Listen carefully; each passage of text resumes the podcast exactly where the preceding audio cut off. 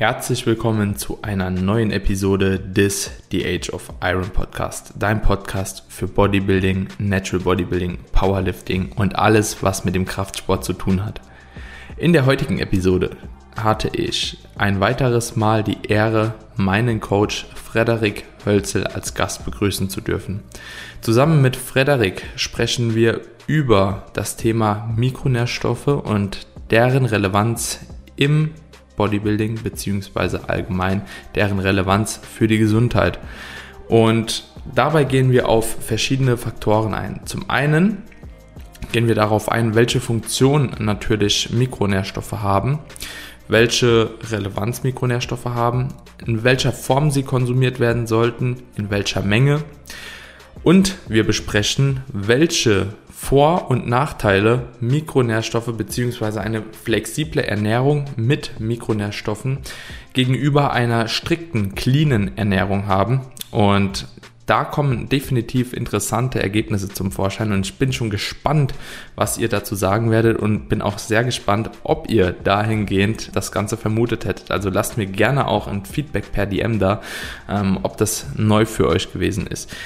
Ansonsten äh, besprechen wir Ballaststoffe, wie viel Ballaststoffe konsumiert werden sollten, ab wann Ballaststoffe in höheren Mengen ähm, schädlich sein könnten, ähm, wie sich das äußern könnte und vor allem, ob Antioxidantien vor dem Training tatsächlich nachteilhaft sind. Und vieles mehr. Also es ist eine sehr, sehr breit gefächerte Folge geworden und ich hoffe, die Folge wird euch gefallen. Wenn sie euch gefällt, würde ich mich wie immer wirklich extrem darüber freuen, wenn ihr die Folge sharen konntet. Das bedeutet, wenn ihr einfach einen kleinen Screenshot machen könntet und uns in der Story taggen könntet bei Instagram. So kann der Podcast einfach noch mehr wachsen und wir sehen tatsächlich, dass euch die Episode gefällt. In diesem Sinne erstmal viel Spaß bei der neuen Episode mit Frederik Hölzel.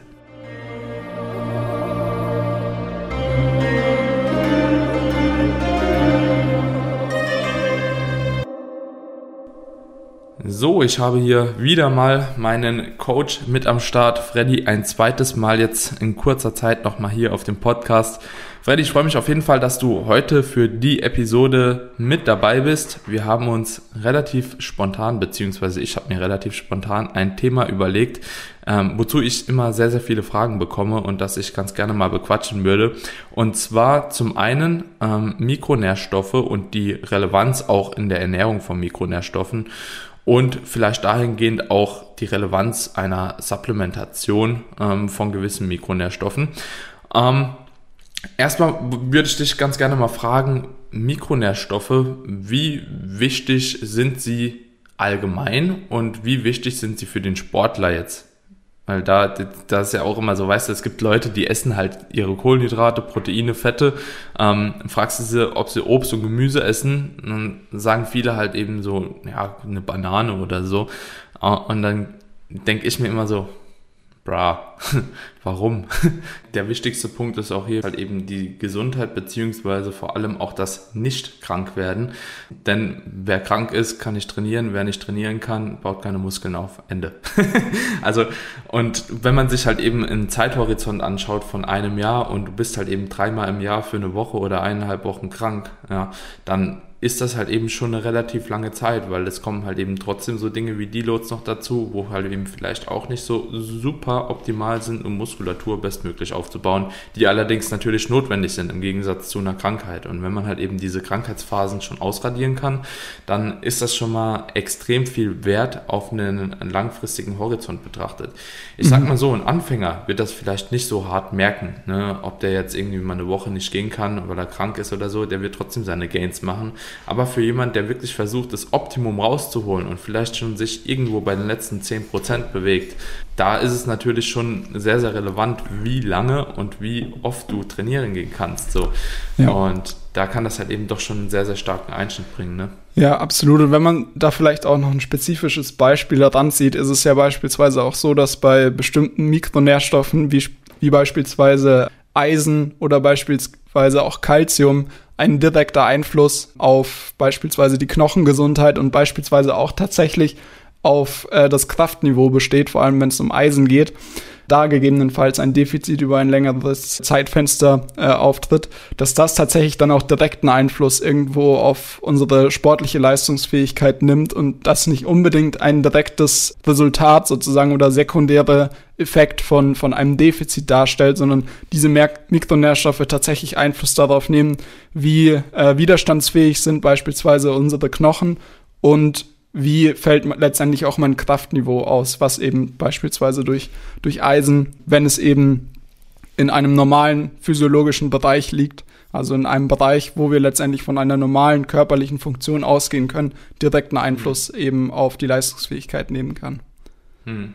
Ja, auch super interessant. Und ich denke, allgemein sind Mikronährstoffe relativ oder ziemlich wichtig, weil sie halt eben auch an super vielen physiologischen Funktionen irgendwo beteiligt sind, beziehungsweise die Voraussetzungen legen, dass überhaupt viele verschiedene physiologische Funktionen so ablaufen können, wie sie denn ablaufen.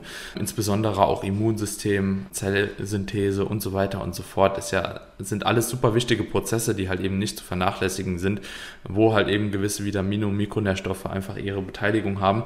Wie handhabst du das persönlich mit den Mikronährstoffen? Nährstoffen, also bei dir und auch bei deinen Klienten, gibst du da strikte Vorgaben, wo du jetzt sagst, okay, ess dies und das Gemüse, wie es beispielsweise bei sehr, sehr vielen Profi-Bodybuildern beispielsweise ist. Die haben ja einen fixen Plan, ob sie jetzt Spargel essen oder ob sie jetzt irgendwie, was weiß ich, Brokkoli essen oder Blumenkohl oder ähm, sagst du einfach, guck, dass ihr eine gewisse Vielfalt am Tag legt und ähm, hast du da auch eine Unterteilung zwischen einer Vorgabe Obst und Gemüse beispielsweise? Ja, das, das kann man letztendlich von verschiedenen Seiten angreifen. Ich glaube, dass es am Anfang erstmal irgendwo interessant ist zu wissen, wie wird die Ernährung allgemein gestaltet, gar nicht mal unbedingt auf Mikronährstoffe betrachtet, sondern tatsächlich, mhm. welche Annahmen gibt es hinsichtlich der Ernährung, weil es beispielsweise natürlich viele Sportler gibt, die eine sehr strikte Vorgehensweise hinsichtlich der Ernährung haben und dadurch irgendwo den Pool an Lebensmitteln, die sie letztendlich alltäglich benutzen, sehr begrenzt halten. Und hier hat man beispielsweise auch in der Literatur gesehen, dass wenn man eine makronährstoffbasierte Ernährung im Vergleich zu einer strikten Ernährung, die eben nur auf spezifische Lebensmittel zurückgreift, vergleicht, dass die Bodybuilderin in diesem Fall, in dieser Untersuchung, wer daran interessiert ist, ich kann, kann die spezifische Quelle auch gerne im Nachhinein noch liefern. Mir fällt der Autor bzw. die Autoren gerade nicht ein. Auf jeden Fall war es bei dieser Untersuchung so, dass eben die weiblichen Sportlerinnen, die eben eine strikte Ernährung gefahren sind, signifikante Defizite bei bestimmten Mikronährstoffen hatten im Vergleich zu der makronährstoffbasierten Ernährung und tatsächlich auch eine geringere Proteinzufuhr hatten, obwohl sie diese strikte Ernährung gefahren sind, die ja oft damit auch assoziiert wird, dass man beispielsweise eine sehr hohe Proteinmenge durch beispielsweise hohen Fleischkonsum mhm. abdeckt, was aber in diesem Fall nicht der Fall war. Aber in diesem Kontext, im, im Kontext der Mikronährstoffe, war es eben so, dass man gesehen hat, dass diese strikte Herangehensweise, auch wenn sie vielleicht gewisses Gemüse beinhaltet, was aber dann in diesem Szenario sehr limitiert ist hinsichtlich der mhm. Variation, trotzdem zu gewissen äh, Mikronährstoffmängeln führt. Und dementsprechend ist es erstmal grundsätzlich wichtig, dass auch, wie du an angemerkt hast, eine gewisse Lebensmittelvielfalt besteht. Heißt, ich sollte meine Mikronährstoffe nicht nur durch eine spezifische Quelle, wie beispielsweise Brokkoli und mhm. Spargel beziehen, was natürlich Lebensmittel sind, die viele mehr Mikronährstoffe liefern, aber vermutlich nicht dafür ausreichend sind, um eben alle Mikronährstoffe und eben auch beispielsweise sekundäre Pflanzenstoffe, die sich dann auch nicht in einem Multivitamin-Supplement befinden, abzudecken. Und im, also das ist quasi erstmal so der erste Schritt, wenn ich sehe, mhm. die Herangehensweise ist grundsätzlich schon mal sehr strikt. Es ist ist es ausgehend davon noch interessant zu wissen, warum ist das so. Es kann natürlich auch sein, dass gewisse Lebensmittelunverträglichkeiten bestehen und dadurch schon irgendwo eine Begrenzung stattfinden muss. Aber auch in diesen Fällen macht es irgendwo Sinn, äh, sich zu überlegen, eine gewisse Variation und Flexibilität auch in der Lebensmittelauswahl vorzunehmen. Nicht nur, weil es insgesamt hinsichtlich der Nachhaltigkeit der Gewohnheiten und der Langfristigkeit in dem Sport sinnvoll ist, äh, nicht so rigide vorzugehen, sondern auch eben bezüglich der Verhinderung von einem Mikronährstoffmangel.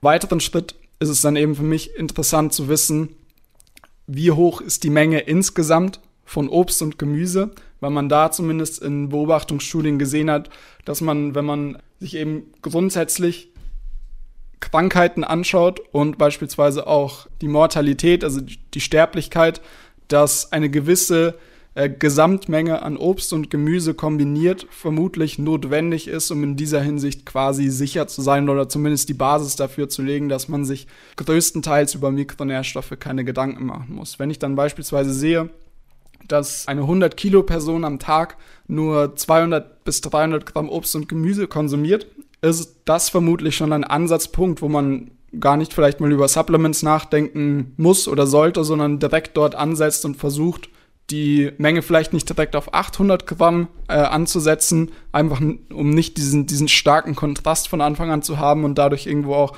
mehr Gefahr zu laufen, dass man äh, diese, diese Gewohnheitsveränderungen nicht beibehält, sondern dass man beispielsweise erstmal versucht, dass man die, äh, die Obst- und Gemüsezufuhr, die man bereits schon hat, in den einzelnen Mahlzeiten vielleicht nochmal um 50 Prozent erhöht, dass man vielleicht so über die Zeit, über ein paar Wochen auf 600 Gramm über den Tag verteilt kommt, Obst und Gemüse kombiniert, um irgendwo da schon eine bessere Ausgangsbasis zu legen. Man, es, es ist natürlich so, dass man das Ganze irgendwo auch abhängig natürlich vom Gesamtgewicht der Person und der Kalorienzufuhr abhängig machen sollte.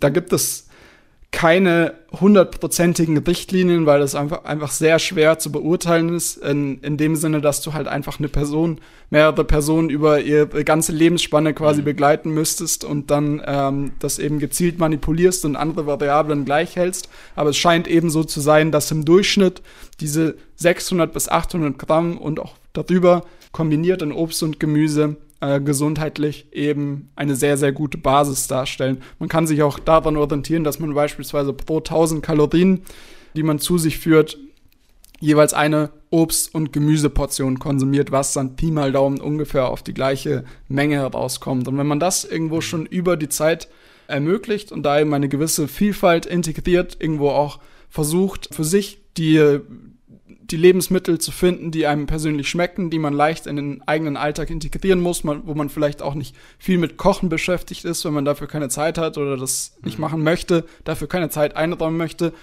und somit auch irgendwo die Basis dafür liegt, dass das tatsächlich ein Automatismus wird, weil wir wollen irgendwo nicht, wie auch bei anderen Variablen bei der Ernährung, dass du von Tag zu Tag irgendwo überlegen musst, äh, was esse ich und irgendwo versuchst Tetris zu spielen in MyFitnessPal, damit du die Zahlen irgendwie zusammenbekommst, sondern das Ganze sollte irgendwo auch schon ja, zur Gewohnheit werden, wie auch angemerkt, und dadurch auch einfach nicht mehr diese kognitive Anstrengung abverlangen. Heißt, am Anfang wird es natürlich so sein, vor allem wenn da eine Verhaltensänderung in dem Kontext stattfinden sollte, dass es äh, natürlich irgendwo bewusste Überlegungen pro Mahlzeit benötigt, okay, wie verändere ich das jetzt im Vergleich zu meiner vorherigen Vorgehensweise? Aber je länger man das irgendwo macht, auch verschiedene Mahlzeitenkombinationen für sich entdeckt, desto leichter sollte es dann auch über die Zeit fallen, nicht mehr darüber nachdenken zu müssen. Und wenn das eben der Fall ist, ist im Grunde hinsichtlich der Ernährung schon bei den meisten alles, nicht alles unbedingt, aber der Großteil davon abgedeckt und dann bedarf es auch nicht unbedingt mehr kognitive Anstrengung äh, hinsichtlich der Überlegung, was muss ich jetzt noch für Obst- und Gemüsequellen konsumieren, damit ich da irgendwo eine gute Grundlage schaffe. Ja. Ja, auf jeden Fall sehr viele wichtige und gute Punkte, die du da jetzt genannt hast. Ich denke, dass auch jeder so seine eigenen kleinen Routinen im Alltag finden kann, wenn man sich einfach da ein bisschen halt eben reinfuchst und wirklich auch mal so kreativ wird, beziehungsweise eigentlich so unkreativer, umso besser für mich beispielsweise. Also ich habe da, bin da sehr, sehr stumpf beispielsweise. Also ich koche mir auch selten was frisch, mhm. sondern bei mir gibt's jedes Mal, also kleines Shoutout hier auch nochmal, ich habe es in einem anderen Podcast schon mal gesagt, an die Rewe französische Gemüsepfanne. Geht extrem gut, 500 Gramm Gemüse, hat mhm. äh, relativ wenig Fett, so gut wie gar kein Fett. Gibt's einfach abends bei mir immer in die Nudelbowl, fertig. Ja. da habe ich mir das schon ja so quasi so ausgelegt, dass das passt und ansonsten sage ich mir auch immer zu jeder Protein-Mahlzeit oder zu drei von vier Protein-Mahlzeiten gibt es mindestens halt eben eine Portion Obst noch dazu. Ja, das bedeutet ja. so, ich habe dann einmal am Tag einen Apfel, vielleicht einmal Heidelbeeren und dann abends halt eben die Pfanne und fertig. So, ja. und das einfach jeden Tag schon gefixt. Und ich denke, das ist halt eben für viele Leute auch eine super Herangehensweise. Und ich habe mir halt einfach auch gesagt, am Abendessen beispielsweise, wenn du auch eine Pizza isst oder so, ja, dann futter halt irgendwie 400 Gramm Karotten noch dabei mit einem Dip oder so. Es mhm. muss ja nicht kompliziert sein. Und da ist es halt eben auch, denke ich, nochmal wichtig zu verstehen, auch für die Leute da draußen, ähm, Vitamine, die haben auch einen Speicher. Also so, ihr müsst nicht jeden Tag jedes Vitamin aufnehmen. Das ist, glaube ich, ganz, ganz wichtig, weil viele denken dann immer, ja, ich muss jeden Tag halt eben so und so viel Obst und Gemüse konsumieren, auch gemischt und in jeder Form. Und das ist nicht so. Also guckt einfach, dass ihr da in eurer Ernährung eine gewisse Regelmäßigkeit halt eben von der Variation drin habt, ähm, aber verkompliziert das auch nicht. Also, wenn ihr Bock habt, mal einen Apfel zu essen und dann eine Banane jeden Tag, dann macht das, ja.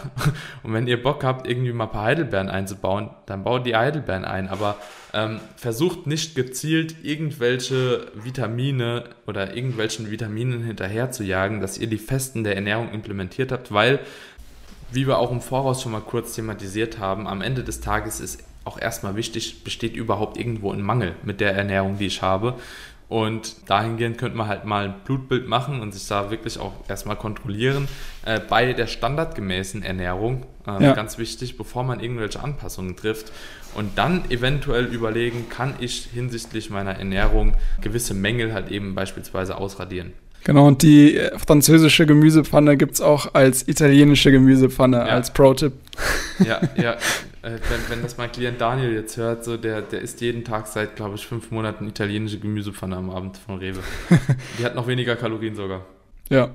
Ja, man kann da leicht, man kann da leicht Variationen reinbringen. Ich glaube, auch der Punkt, dass man im Idealfall natürlich irgendwo auf ein großes Blutbild zurückgreift, dass das irgendwo natürlich der Idealzustand darstellt, weil ich ja. dann auch keine Annahmen treffen muss, was könnte jetzt sozusagen defizitär sein und wo muss ich quasi noch nachlegen, sei es mit der Ernährung oder mit Supplements. Wenn es mhm. eben um Supplements geht, um das vielleicht auch noch kurz anzuschneiden, ist es natürlich so, dass in unserer Hemisphäre Vitamin D3 vermutlich ein Supplement ist tatsächlich, das bei den meisten sinnvoll sein wird, um eben ein optimales äh, Blutlevel zu erreichen, was sich allerdings eben nur gezielt manipulieren lässt, wenn ich tatsächlich eben ein Blutbild als Ausgangsbasis habe. Grundsätzlich mhm. ist es aber auch so, dass ich vermutlich, wenn ich eben in unseren breiten Graden verkehre, dass ich keinen Nachteil davon trage, wenn ich irgendwo im Bereich zwischen 20 bis 80 internationale Einheiten pro Kilogramm Körpergewicht an Vitamin D3 konsumiere, um irgendwo zu gewährleisten, dass ich da in einem sinnvollen Bereich liege und Defizite mhm. vermeide, was, was nicht ausschließt, dass quasi ein Blutbild sinnvoll ist, aber das ist dann tatsächlich dann schon ein Vitamin, was irgendwo bei den meisten Fällen äh, als Ergänzung sinnvoll ist und wenn es dann beispielsweise auch darum geht, über Magnesium nachzudenken oder Zink, bei Zink ist es, könnte es eben vor allem bei Sportlern auch sehr relevant sein, die viel schwitzen oder auch bei Leuten, die sich rein pflanzlich ernähren, dass man eben drüber nachdenkt. Auch ausgehend am besten von, von einem Blutbild, was vielleicht auf regelmäßiger Basis stattfindet, dass man zum Beispiel Vitamin B12 konsumiert, dass man Calcium eventuell konsumiert und eben beispielsweise auch wie jemand, der sich omnivor ernährt, vielleicht drüber nachdenkt, 15 bis 25 Milligramm Zink zu konsumieren und vielleicht eben auch noch eine gewisse Dosis an Vitamin D3, was eben bei den meisten Personen irgendwo schon sinnvoll ist. Wo man kann, definitiv keine Pauschalempfehlung geben kann. Man muss auch bei diesen Dingen, vor allem wenn es um Supplements geht und damit um isolierte Produkte, erwähnen, dass bei sehr vielen Vitaminen, Mineralstoffen eben eine Überdosierung stattfinden kann. Es ist nicht unbedingt leicht, diese, diese zu erreichen, aber mhm. nur weil sozusagen etwas mit Vorteilen verbunden ist, was man sich so als, als plumpe Faustregel merken kann, heißt es nicht, dass es in unbegrenzten Mengen äh, weitere Vorteile mitbringt und auch nicht schädlich ist. Es, mhm. es ist definitiv so, dass beispielsweise auch Vitamin D3 in exzessiven Dosen toxisch sein kann. Das ist ein gewisser Weg, der bis dahin bestritten werden muss, aber man sollte eben sich auch irgendwo im Hinterkopf behalten, dass nicht mehr unbedingt mehr ist. Mhm. Ja. ja, das sind nochmal ziemlich gute Punkte, die du da genannt hast.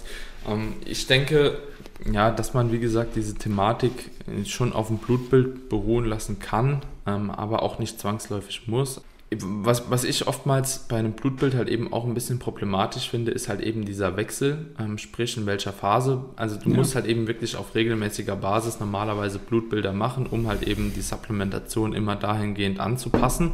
Und du weißt halt eben nicht, ob es in einer Woche schon nochmal anders aussieht. So, das ist ja auch immer ziemlich stark abhängig davon, ja, welche sportlichen Tätigkeiten machst du, wie viel Stress hast du zu einem gewissen Zeitpunkt und so weiter und so fort. Ist es Sommer, ist es Winter?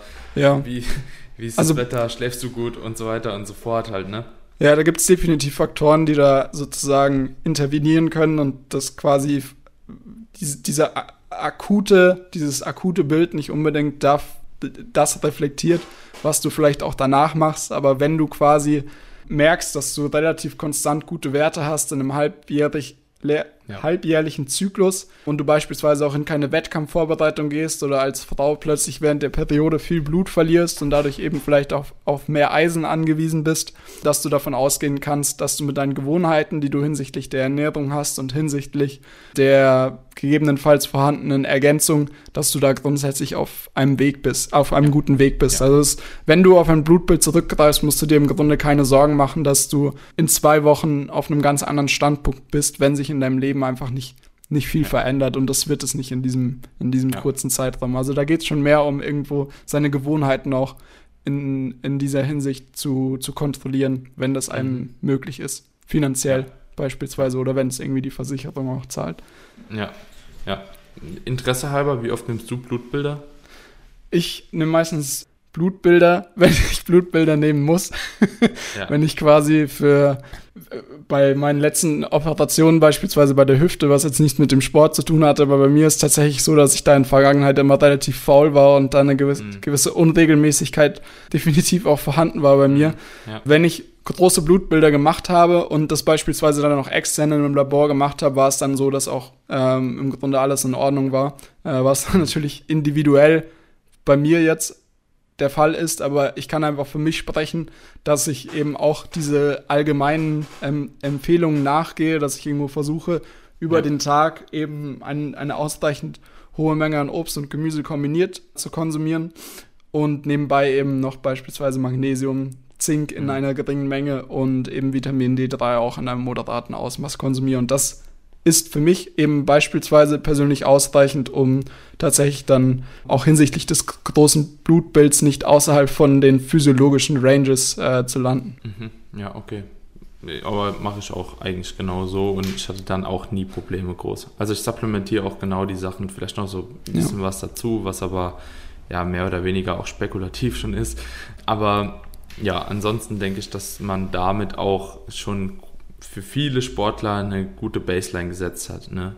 Eine Sache, die ich noch ansprechen wollte, beziehungsweise zwei Sachen, das wären zum einen Ballaststoffe mhm. und zum anderen Antioxidantien ganz kurz. Und zwar hinsichtlich Ballaststoffe wäre es für mich jetzt noch interessant, achtest du bei oder gibst du irgendwelche Vorgaben hinsichtlich Ballaststoffkonsum, wie ja. viel Ballaststoffe konsumiert werden sollten, weil gerade einhergehend mit dieser Obst- und Gemüsemenge, die du halt eben schon genannt hast, ist es dementsprechend dann auch schon mit einer relativ hohen Ballaststoffzufuhr zwangsläufig verbunden. Wie handhabst du die Ballaststoffe aus Kohlenhydraten dann in dem Fall? Ja, das, das ist eine interessante Frage, vor allem wenn es darum geht, wie man beispielsweise auch die Ballaststoffzufuhr in einer Wettkampfvorbereitung bestreitet.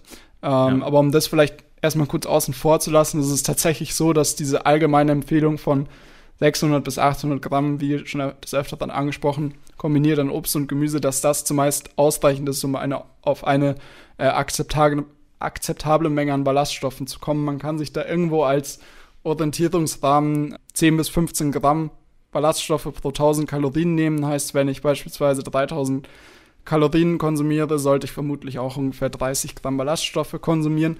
Problem ist dabei oft, wenn man beispielsweise auch trackt mit einer App, dass die Ballaststoffe nicht unbedingt immer erfasst werden und man beispielsweise trotz mhm. dieser hohen äh, Mikronährstoffzufuhr ja. am Ende, welche App man auch immer benutzt, auf 5 Gramm Ballaststoffe in der App kommt, was einen aber nicht unbedingt äh, irritieren sollte, weil das dann mehr ein Problem ähm, der eingetragenen Daten in, in deren Datenbank darstellt und nicht ja. unbedingt ein Problem der Zufuhr ist.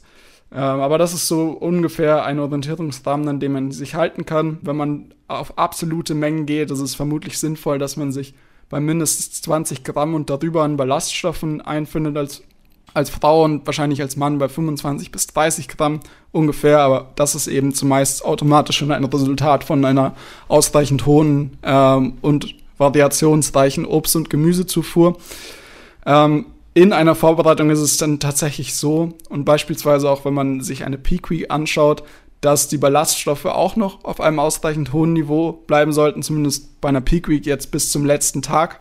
Ähm, aber man grundsätzlich ja. auch darauf achten sollte, dass die Kohlenhydratzufuhr nicht nur aus Ballaststoffen besteht, um letztendlich auch irgendwo den, den Energiebedarf sozusagen hinsichtlich der sportlichen Aktivität zu decken. Heißt, es macht vermutlich keinen Sinn, wenn ich 100 Gramm Kohlenhydrat am Tag konsumiere, dass ich 60 Gramm Ballaststoffe anstrebe, weil ich dann mhm. davon ausgehen kann, dass mein Training und vielleicht eventuell eben auch mein Wohlbefinden ähm, in manchen Fällen stark darunter leidet, als wenn man da vielleicht gewisse, ja, Reduktionen vornimmt und dafür sozusagen mehr auf stärkehaltige Kohlenhydrate, weiß ich nicht, wie Reis beispielsweise ja. geht, um irgendwo auch die Performance und die Glykogensynthese sozusagen zu fördern.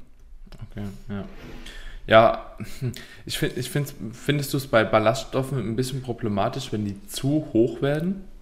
Also um, zu ja. niedrig, ja, zu hoch wie stehst du dazu? Grundsätzlich ist es so, dass ich persönlich keine maximalen Mengen erstmal vorgebe. Was ich mir allerdings anschaue, ist, wenn die Person offensichtliche Verdauungsbeschwerden hat und beispielsweise ein extrem hohes Völlegefühl und man gleichzeitig sieht, dass man beispielsweise in einer Offseason bei 70 Gramm Ballaststoffen landet, was erstmal per se nicht problematisch sein muss. Aber wenn man sieht, dass sich mhm. das auch direkt auf das Wohlbefinden auswirkt und beispielsweise auch auf äh, die Möglichkeit, einen gewissen Kalorienüberschuss beizubehalten, dass es vermutlich irgendwo da Sinn macht, auch die Ballaststoffzufuhr zu reduzieren mhm. und gleichzeitig dadurch irgendwo das Nahrungsvolumen reduziert, was in, in dem Kontext dann auch zumeist dazu führt, dass das Wohlbefinden etwas steigt und man vermutlich auch leichter die benötigte Kalorienzufuhr erreicht. Mhm. Ja.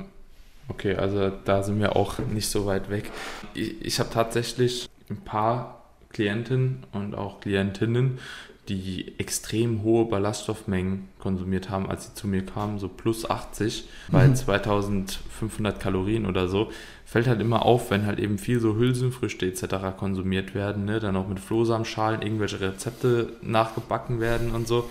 Ich war manchmal teilweise echt ein bisschen verwunderlich, dass es da echt keine Probleme mit der Verdauung gibt, weil wenn ich so hohe Ballaststoffmengen konsumiere, jetzt schlagartig, sage ich mal, kommt es ja dann doch schon zu, zu äh, Obstipation, eher mhm. zu Obstipation wie zu Durchfall, wenn ich ehrlich bin sogar.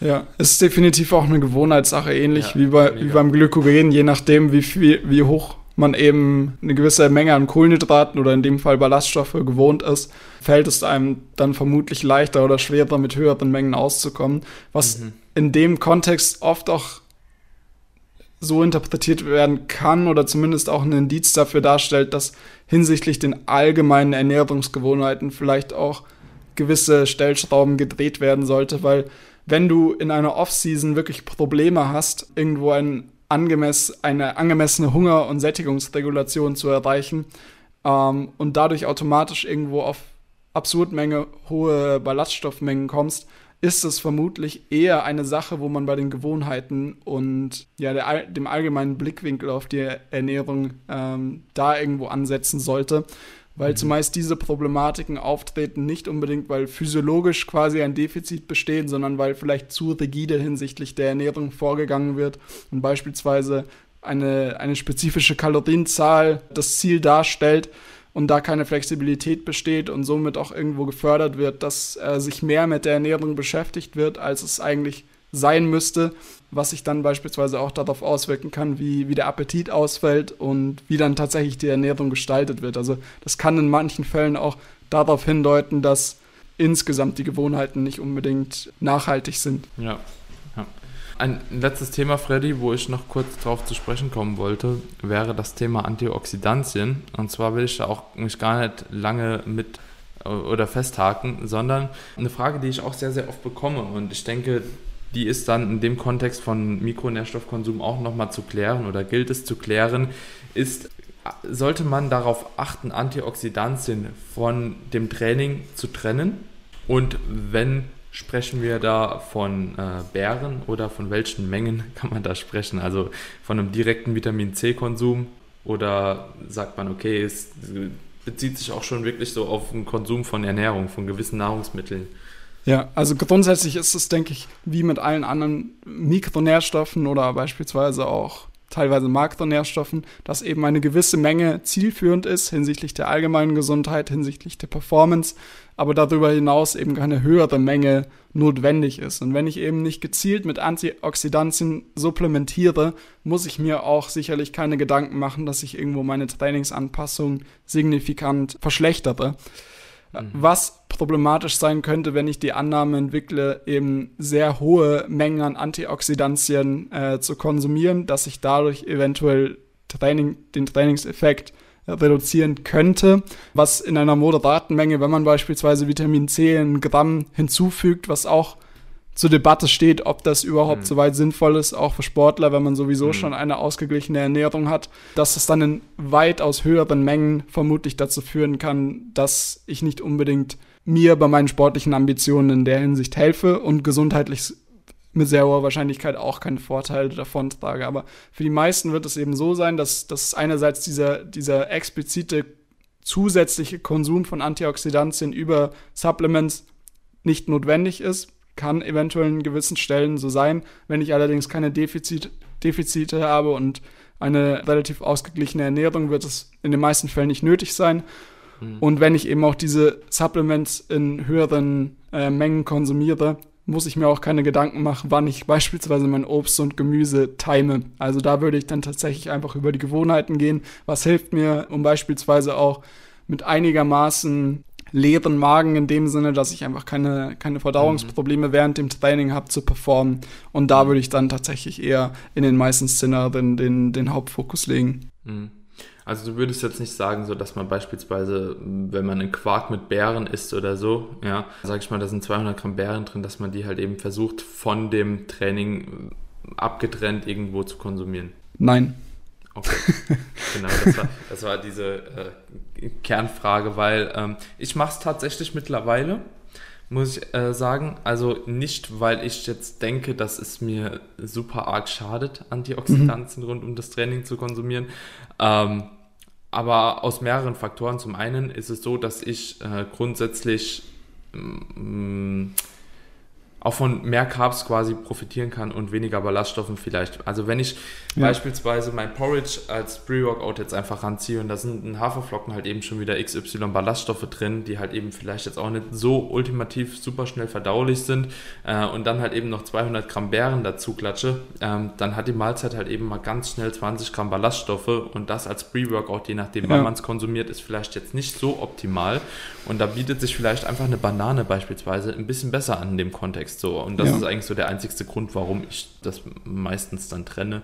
Ja, ja genau, das, das, ist, das überschneidet sich ja auch letztendlich ja. mit dem, was, was ich meinte, dass ich mir, sage ich mal, auf zellulärer Ebene, wenn ich mir die Anpassungsprozesse ansehe, mit hoher Wahrscheinlichkeit keine Gedanken machen muss. Ja. Aber wenn es eben tatsächlich um die praktische Umsetzung gehe, sollte ich einfach die, vor allem die Pre-Workout-Ernährung so, so gestalten, dass ich eben keine Verdauungsbeschwerden habe und gleichzeitig auch nicht das Gefühl habe, hungrig zu sein. Genau.